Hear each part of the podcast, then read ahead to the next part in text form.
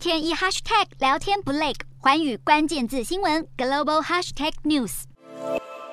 日本前首相安倍晋三遇刺身亡后，日元对美元汇率一度因为避险资金涌入急升，引发市场关注。安倍经济学之下，日本央行的宽松货币政策是否因此松动？不过，专家分析，安倍遇刺算是政治性的突发事件，对日本货币政策整体影响不高。往后日元走势还是偏弱。日本执政的自民党在参议院改选大获全胜，市场解读这代表日本民意支持政府的超宽松货币政策。日本央行总裁黑田东彦也示警，物价上涨让日本经济前景充满不确定性，必要时会毫不犹豫采取额外宽松措施。不过，安倍骤然离世，现任首相岸田短期内不太可能推翻安倍经济学，但长远来看，考量到日元弱势等问题，日本央行必须考虑调整货币政策。亲近岸田的人士透露，岸田想要朝财政与货币政策正常化推进，让实施快十年的安倍经济学逐渐退场。但岸田属于自民党内较少的派系，因此上任以来，在安倍和安倍派议员的压力之下，一直维持大规模振兴措施。如今安倍不在了，自民党内的权力平衡可能大洗牌，最后或许能让岸田有足够的政治资本改变日本经济政策的方向。